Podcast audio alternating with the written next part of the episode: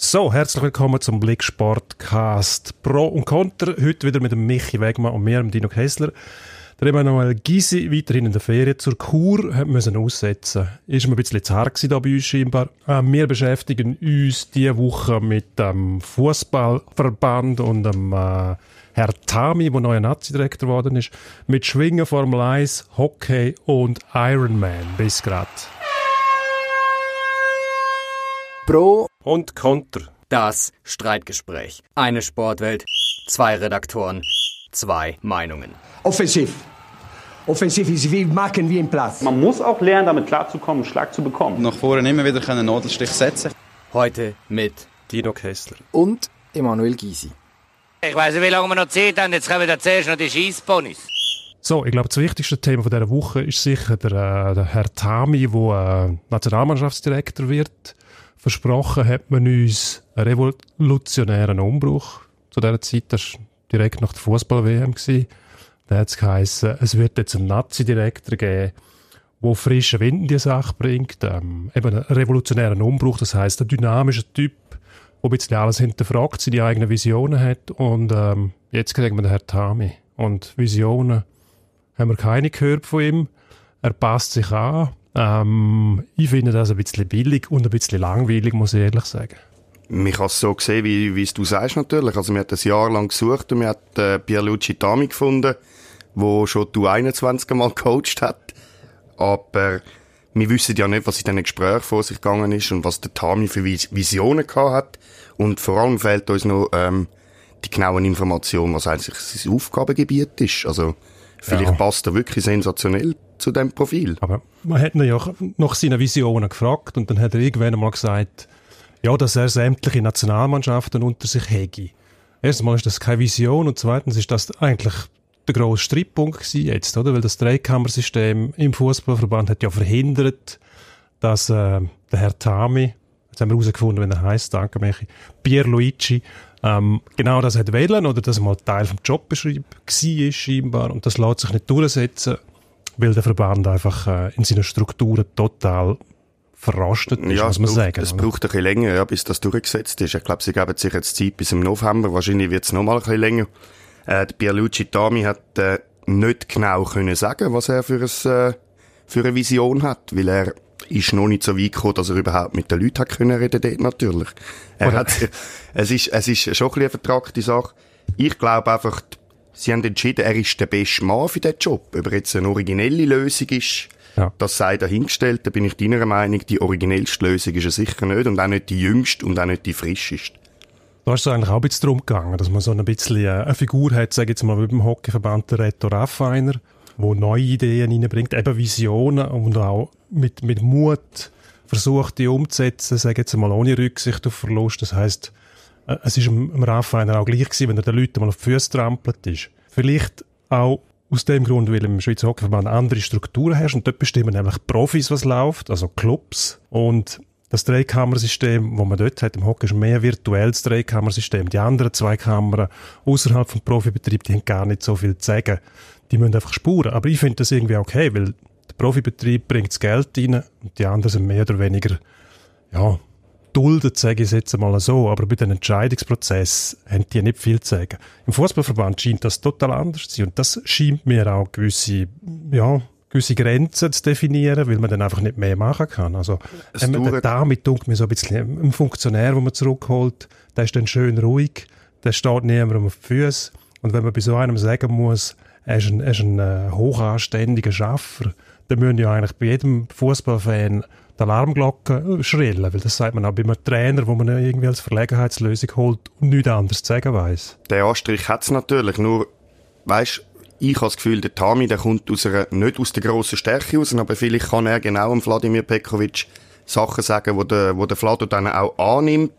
Beim Fußballverband ist es schon so, dass das ein bisschen die Strukturen sind, sind sicher nicht so, wie sagen wir dem, so gemischt, so durchdringen. Das hat der Verband hat dort das grosse Sagen. Aber, weißt, die neuen Lösungen, die jungen, dynamischen Leute, die sind eigentlich gar nie zur Auswahl gestanden. Oder? Ja gut, die haben sich vielleicht auch abschrecken lassen durch die Strukturen eben. Also ich mag mich erinnern, Christoph Speicher war im Gespräch gewesen, überall eingeschätzt worden als sehr guter, valabler Kandidat, wo eben genau die Attribute mitbringt, die man sich versprochen hat, aber dann zurückgeschreckt ist, weil eben genau die Strukturen so etwas verhindern. Da geht es schon ein bisschen darum, dass die Lokalfürsten ähm, im Amateurbereich und so weiter auch befriedigt werden, dass sie ihre Jobs behalten und ihre Machtspiele können ausüben und um das große Ganze geht es da eigentlich gar nicht. So sehe ich das.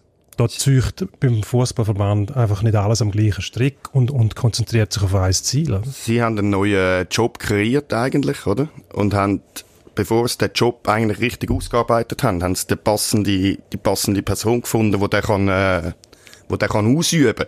Und ich glaube, das ist, das ist der falsche Weg gewesen, sicher. Sie hätten vorher müssen zusammensitzen und sagen, was sind seine Befugnisse, was ja. sind seine Aufgaben. Und das hätte man sicher können anders einteilen, da hast du recht.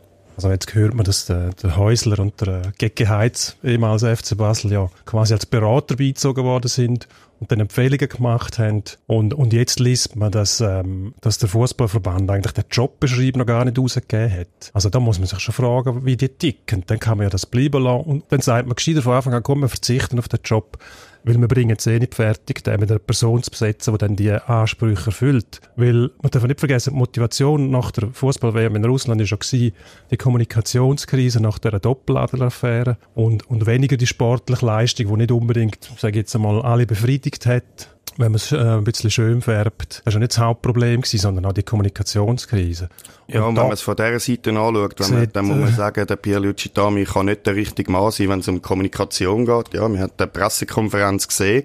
Mhm. Es wird äh, vorwiegend jetzt Italienisch geredet in dem SFV und ich glaube, dort, von dieser Seite her gesehen ist es eine unglückliche Wahl. Gut, ja, also es ist natürlich, wenn man ja, wenn du sagst, Italienisch, Petkovic ist jetzt für mich als, als Fußballzuschauer, als Konsument, muss ich sagen, auf den ersten Blick nicht unsympathisch, aber dann, wenn er überkommt, eben mit seinen Aussagen und seiner Art, nicht der ganz grosse Sympathieträger. Also dann nimmt die Leute nicht für sich ein. Da muss ja einer haben, der auch beratet und darauf hinweist, hey, das muss so und so, dort müssen wir vielleicht ein bisschen anders kommunizieren, ein bisschen frischer, ein bisschen offener, dass die Nationalmannschaft eben auch kannst verkaufen den Leuten, oder? Und das ist auch ein bisschen das Imageproblem, das sie haben. Und sehen jetzt mit dem Tami nicht, dass da sich irgendetwas ändern wird. Aber man muss ihm die Chance geben, sich zu bewähren. Genau, und äh, die, Empfindung, die Empfindung natürlich von Wladimir Pekovic ist in der italienischen Schweiz ganz anders als in der Deutschschweiz. Er hat äh, dazu, ja. Ein extremes Problem mit dem, mit dem Deutsch, also seine Ausdrücke, das ist äh, teilweise Hanebüchen, das ist ja logisch, ist nicht seine Sprache. Ja. Und jetzt kommt mit dem Tami auch noch jemand, der das schwer ins Deutsche kann übersetzen kann. Und dort sehe ich die grossen Schwierigkeiten. Nichtsdestotrotz, äh, der Pierluigi Tami, ich glaube, der hat eine Chance verdient. Es kann sein, dass er seine Ideen hat, seine Pläne einbringt und ich traue ihm zu, dass er auch seine Meinung kundtut. Geben wir ihm ein bisschen Zeit. Am Tami liegt es ja nicht. Das ist, äh, wenn man es schon ausgedrückt hat, hochanständiger Schaffer. Ob das für ihn spricht, sehen wir dann. Aber die Lösung aufgrund von der Versprechungen, die gemacht worden sind, ist es sicher nicht. Da, da können wir uns drauf Da finden wir uns. Gut, gehen wir zum Schwingen. Da ist einiges gelaufen. Letzte Woche hat Armon Orlik im Nordostschweizer wieder gewonnen. Ähm, gewinnt eins fest nach dem anderen. Wer soll den überhaupt noch schlagen? Das ist ähm, eigentlich baut er seine Favoritenrolle im Hinblick auf das Eidgenössische so weit aus, dass er dort nur noch verlieren kann. Was meinst du? Ja, du hast äh, es noch nicht gesagt, aber der Sammy Giger, der macht, glaube ich, kämpft er jetzt überhaupt mit? Oder ist der sich noch ein bisschen am Ausruhen? Oder was macht er? Nein, der Sammy Giger ist auch wieder dabei gewesen, das erste Mal am letzten Wochenende. Ähm, nach einer längeren Pause wegen einer Schulterverletzung, sie aber schon länger wieder fit heißen, hätte ja früher können eingreifen, da ist man nicht ganz sicher, was stimmt denn da wirklich.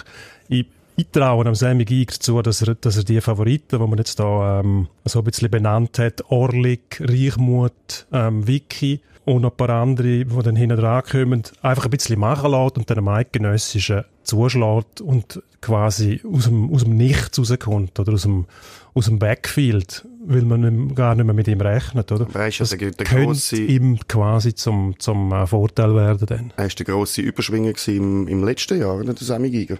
Also, wenn der letzte Tag geschwungen hat, hat man eigentlich müssen sagen, wer soll den Mann schlagen. Nur sagt man das jetzt interessanterweise bei jedem von diesen Favoriten. Also, wenn man einem Reichmut zuschaut, hat man auch das Gefühl, der ist ja unschlagbar. Aber eben, wenn dann die aufeinandertreffen, wir haben einen Anlass, der zwei Tage geht, also zweimal vier Gänge, nicht nur einmal sechs, dann sieht es wieder anders aus. Und die Verbände, muss man sagen, die Unterstützung für die Spitzenschwinger, die ist auch noch sehr wichtig. Oder? Das hat Berner immer so ausgezeichnet, dass sie nämlich eine breite, eine breite Masse hatten, sage jetzt einmal, gerade hinter der Spitze, wo eigentlich gegen jeden Gegner können stellen Und dann ist es schwierig, wenn die wirklich politisch schwingen und einander unterstützen. Und ich sehe das bei den Nordostschweizer jetzt langsam auch kommen. Nur die Frage ist, wer unterstützt die Spitzenschwinger dort? Und da gehört der Giger ja dazu, Orlik auch, Nordostschweizer Schwingerverband. Ähm, könnte schwierig werden, dann für ähm, die Schwinger gegen Berner Wand anzugehen. Wenn Berner dann wirklich den Stocki unterstützen, was ich schwer hoffe, dass er auch wieder fit ist, dann topfit, dann könnte es dann plötzlich noch eine Überraschung geben. Also du wirfst eigentlich am Sammy Giger oder wirfst vor, du sagst, er pokert ein bisschen. Ich glaube, er kann gar nicht pokern. Der ist vom Typ her keiner, der Poker spielt, oder? Das ist so ein, ein Urschwinger, obwohl er jung ist. Der hat, glaube nicht einmal einen eigenen Twitter-Account, Facebook, Instagram, das ist nichts um bei ihm.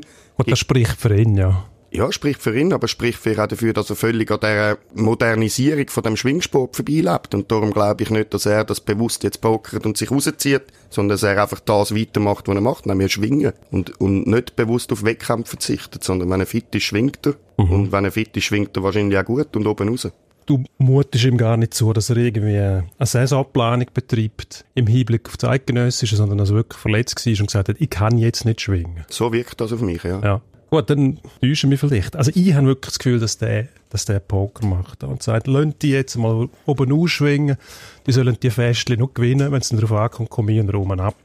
Was insofern eine gute Taktik wäre, weil Schluss am Ende redet niemand von diesen Einzelverbandsfestchen oder, oder äh, Bergfestchen. Natürlich sind die schön, wenn man die gewinnt, aber wenn du Schwingerkönig bist, ist alles andere ja. nur noch Nebensache. Da kommt nicht mehr darauf an, was du gewonnen oder verloren hast. Gehen wir wieder zur Formel 1. Sehr interessantes Wochenende gewesen. Grand Prix von Österreich in Spielberg.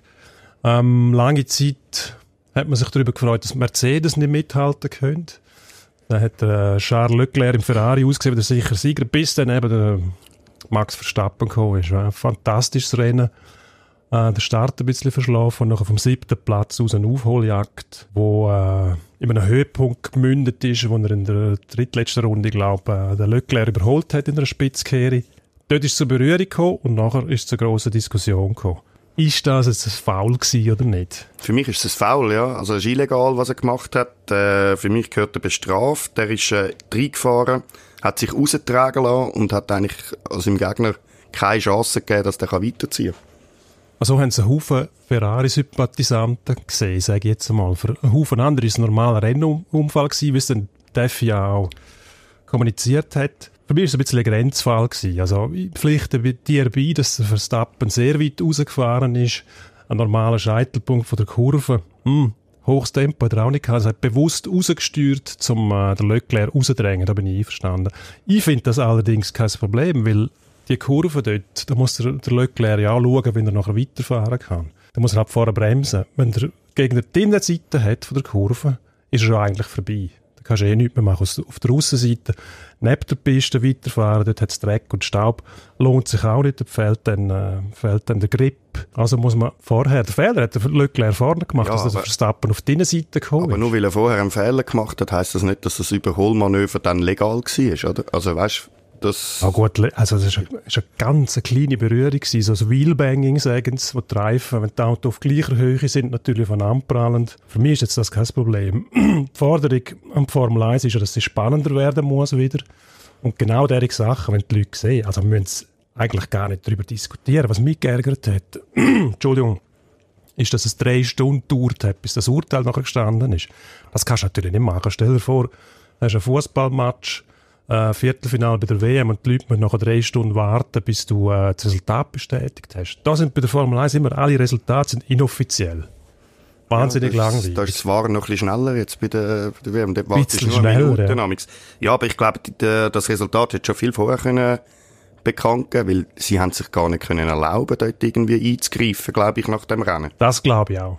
Das ist ein politischer Entscheid weil nach der, äh, nach der letzten Aktion, die sie in Montreal hatten, wo der Vettel äh, fünf Sekunden Strafe aufbrummt gekriegt hat, wegen nicht sicheren Rückkehr auf die Strecke, dort sind sie ja schon in Kritik geraten, da haben sie jetzt einfach nicht anders können, weil dort hat man nachher auch gesagt, nach dem GP in Frankreich, es wird so langweilig, Mercedes-Dominanz, bla bla bla, da müssen wir etwas machen. Jetzt ist etwas passiert, was eigentlich aufgrund von der Regelauslegung wo sie in der letzten Zeit verfolgt haben, hätten sie müssen sagen, dann brauchen wir fünf Sekunden auf, ganz klar. Haben sie nicht gemacht, eindeutiger politischer Entscheid. Sehe ich genau gleich, ja. Also wenn du jetzt das Rennen schliessest, mit indem du das anders entschieden hast, ja, dann schneiden sie sich ein bisschen selber im Daumen rein, die Funktionäre. Also liegt, liegt äh, das Geheimnis eigentlich darin, dass die Regeln aufweichen müssen. Das Regelwerk müssen aufweichen, sie müssen mit Zweikämpfen erlauben und nicht bei jedem Seich eingreifen. Ich glaube, der Kontrollwahn in der Formel 1 widerspricht ein bisschen am eigentlichen Sinn vom Motorsport im Extrembereich, nämlich, dass halt auch mal etwas passieren kann. Das ist ja das, was die Leute fasziniert. Wenn sie Prozession fahren, einer hinter dem anderen, hinten bis ins Ziel. Ja. Genau. Also ich erwarte dafür, äh, dass Formel 1-Fahrer sollten eigentlich die besten Autofahrer der Welt sein, meiner Meinung nach. Und die ja. sollten selber können einschätzen, wo ist jetzt die Gefahr zu gross zum Überholen und wo nicht. Und ich glaube, es wird schon, wenn man ein bisschen weniger Regelwerk wird, äh, durchsetzen oder abschaffen, wird es ein bisschen spannender werden. Ich würde auch sagen, die müssen ja das Risiko auch einschätzen können und ab und zu auch über das Risiko so nehmen, auch wenn sie wissen, das ist jetzt wahrscheinlich zu viel, dann kracht es halt einmal. Das gehört dazu. Das ist ja das, was die Leute fasziniert, genau. Gut. Jetzt haben wir noch etwas wahnsinnig Lustiges, finde ich. Ironman am letzten Wochenende, das ist eine Triathlon-Veranstaltung, ich glaube vier Kilometer Schwimmen, ähm, 180 Kilometer Velofahren und dann noch ein Marathon, das sind 42,195 Meter Springen und das bei 40 Grad Hitze. Das grenzt doch an Schwachsinn. Da bin ich absolut deiner Meinung. Ja. Da gibt es, glaube ich, keine zweite Meinung für solche, die keine äh, Triathlon machen oder zumindest ähm, kein Ironman betreiben. Aber ich finde, die können eigentlich machen, was sie wollen. Sie gefährden, sie gefährden niemand, die Leute, die das gerne machen. Oder? Das stimmt, Nur ja, aber das, das, das, sind ja nicht nur Profi dabei, sondern auch noch, sagen wir mal, so Halbprofi, die sich ein bisschen viel zumuten. Und die Leute vor sich selber zu schützen, kann noch relativ schwierig werden, weil die haben eine wahnsinnige Motivation und äh, gleichzeitig stimmt die Selbsteinschätzung nicht ganz. Also die Fitness, die sie haben, Widerstandskraft vom Körper, wenn du auf so etwas nicht vorbereitet bist. Ein Experte hat mir gesagt, wenn du das richtig machst, nämlich mit intensiver Kühlung, guter Vorbereitung und einem Bewusstsein, dass irgendwann der Körper rebelliert, wenn er nicht mehr mag, und dann auf das los ist, dann kannst du das machen. Und was machst du dann, wenn der Körper rebelliert? Dann hörst du einfach auf, oder? Dann hörst du auf. Oder, und der Ehrgeiz lässt das dann nicht laufst, zu. Also lauf statt springen. Also mein Ehrgeiz würde es zulassen, ja, ich würde sofort. Ja, aber ich glaube, ich würde gar nicht. Eben, also ich habe nicht einmal den Ehrgeiz, dass ich das machen will, weil das ist etwas, wo, wo jenseits ist bei mir, die Ding, und vor allem zahlen die ein Antrittsgeld. Also die, wo, die Amateure, ich meine, das ist ein Wahnsinn, was sie investieren und noch zahlen. Gut, man muss sich grundsätzlich schon fragen. Gleichzeitig werden Warnungen rausgegeben, man soll, man soll drinnen bleiben, man soll viel trinken, schauen, dass sich der Körper nicht stark aufheizt. Und dann machen derige Leute so etwas. Eigentlich unverantwortlich, aber eben scheint es, wenn sie Profis sind und wissen, was sie tun, dann funktioniert es eben schon. Nur, ähm, wie viele von denen sind im Extrembereich? Und da werden immer wieder ähm, Amateure mit reingezogen, die sich dann automatisch zu viel zumuten und das Gefühl haben, oh, jetzt ich es, oder? Das ist so ein bisschen der Effekt, den der Hobbysportler hat. Schluckt vielleicht noch ein paar Schmerztabletten und äh, liegt dann irgendwann auf dem Grund von einem See, oder? Und das muss man ja verhindern, auch als Veranstalter, eben, dass Leute sich überschätzen. Ja, aber das kannst du ja nicht, oder? Ausser du verbietest das, aber das, das wird dann auch schwierig.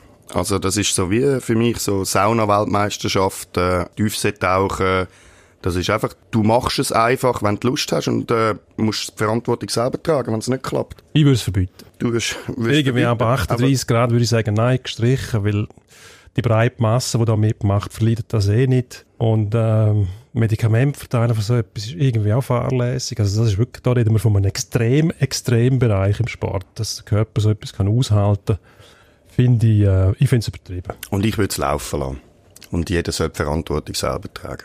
Verantwortung selber tragen muss wahrscheinlich auch der Wallon Berami, wenn er zu Sion geht. Ähm, der Mann ist angeschlagen, der Mann hat äh, schöne Karriere gehabt mit x Jahren im äh, bezahlten Profilager, wo er ähm, bei guten Mannschaften gespielt hat. Hat sich auch nie geschont.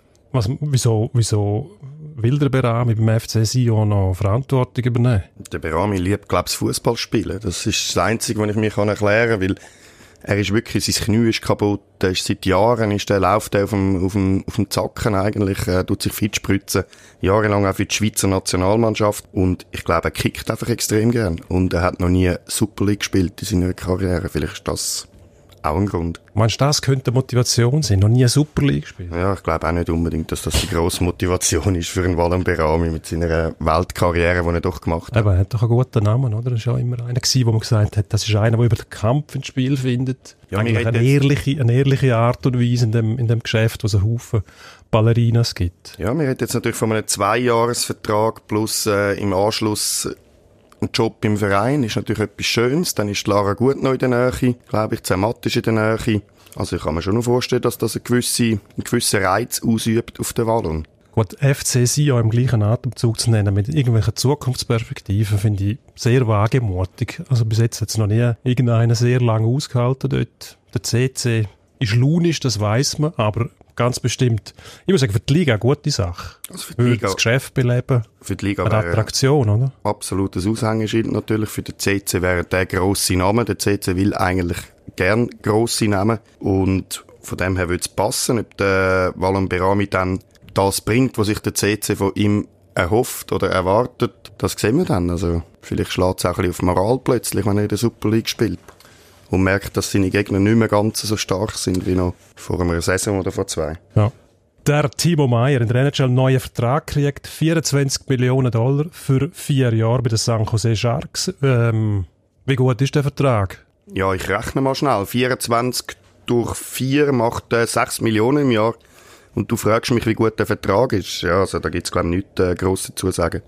Der ist hervorragend. Der Vertrag ist hervorragend, er ist auch hervorragend ähm, strategisch aufgestellt, der Timo Meyer. Bewusst haben seine Agenten das so gemacht, dass er im letzten Jahr am meisten verdient. Man kann ja das aufstückeln, wie man will, dann in den einzelnen Jahren.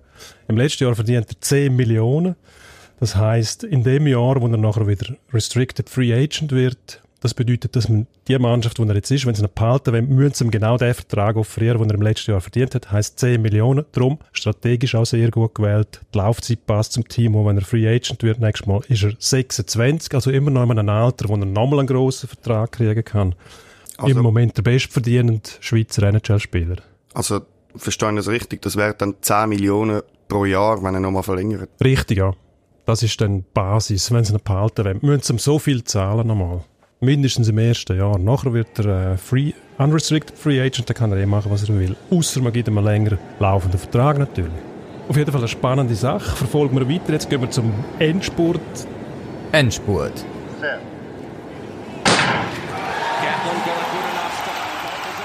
Das erste Thema ist äh, Berina Bencic in Wimbledon. In letzter Zeit hat man das Gefühl, sie ist gereift. Man muss sagen, man zeichnet das jetzt am Dienstagnachmittag auf. Sie spielt dann noch. Hoffentlich scheidet sie nicht in der ersten Runde aus, weil unsere Frage ist, ist sie schon reif genug, um so einen grossen Titel zu gewinnen wie äh, Wimbledon? Nein, für mich ist sie noch nicht reif genug für einen Wimbledon-Titel, aber sie ist reif genug, um unter die besten vier oder acht zu kommen, selbstverständlich das. Das ist ein bisschen Hausfrauentipp, ne? Also, wenn ich sage Nein, ist es Hausfrau, oder? Nein, dann ist gut. Also sagen wir Nein. Gut, du sagst Nein, ich sage ja, sie ist reif genug für einen Wimbledon-Titel. Die nächste Frage, anschliessend an das Thema, wer will Fu- Fußballweltmeister? Die WM von der Frauen sind noch die Halbfinalspiele. Für mich wird es keine europäische Mannschaft, also Amerika. Sind wir uns einig? USA. Megan Rapinoe finde ich ja die faszinierende Spielerin dort. Äh, eine, die ein bisschen das Maul aufmacht, Zumindest eine. ihre Meinung Genau. vertritt und nicht ähm, wie üblich in dem Geschäft hinter dem Zaun haltet und sich hinter irgendwelchen Floskeln versteckt. Gut, in der NBA haben äh, die ersten acht Stunden, glaube ich, von der Free Agent äh, Zeit wahnsinnige Milliardensummen gebracht an Umsatz. Und ähm, plötzlich ist jetzt eine Mannschaft wie Brooklyn zum Favorit erklärt worden, sie Kevin Durant geholt haben, der Irving. Wahnsinn. Also Summen werden da geboten und die ganze Landschaft soll verändert werden. Finde ich ein bisschen seltsam, muss ich sagen. Ja, die können es verändern, die, die, die Landschaft. Das interessiert mich nicht so groß die Milliardensumme, die sie in die NBA investieren. Ja, dann ist Brooklyn der Favorit. Und Ich finde es erstaunlich. so. Basketball ist für mich irgendwie auch eine Randsportart, muss ich ehrlich sagen. 200 Körper pro Spiel. Weiß nicht, welcher das wirklich wichtig ist. Aber die Namen habe ich jetzt in letzter Zeit auch mitgekriegt. Gold State Warriors, Toronto Raptors, NBA-Titel gewonnen. Und plötzlich heisst es Brooklyn Nets, die vor ein paar Jahren noch New, New Jersey Nets gewesen sind, sind der Top-Favorit, nur weil zwei Spieler kommen. Das Geld, das die ausgeben, wahnsinnig. Ähm, gehen wir noch schnell zum TÜV. Tom Lütti führt die Weltmeisterschaft an. Lange jetzt vielleicht für, den- für den, Titel? Da sage ich ja, es äh, lange für den Titel, wenn es so läuft wie jetzt am letzten Wochenende, umso mehr. Also wenn du nicht vorne mitfährst und die vorne rausgehen, dass du dann wieder vorne bist, ich glaube, dann hast du das Glück dafür und die Klasse hat er auch, denkt mir. Ich sage, wenn es so ein Rennen ist, wo die Top-Favoriten ausscheiden, dann musst du das Rennen gewinnen. Jetzt ist er, glaube ich, Vierter geworden. Trotzdem führt die Weltmeisterschaft an. Aber es sind drei Fahrer vor ihm gewesen, die eigentlich hinter ihm klassiert sein sollten. Und das finde ich, äh, darum lange es nicht. Du sagst Ganz nein, einfach, nein, das, der mit seiner Nähmaschine, lange nicht. Wir bedanken uns für das Zuhören. Hat uns sehr gefreut. Äh, bitte abonnieren Sie uns auf Spotify und so weiter. Und wir hören uns nächste Woche wieder beim Blix Sport Podcast. Danke vielmals für Ihre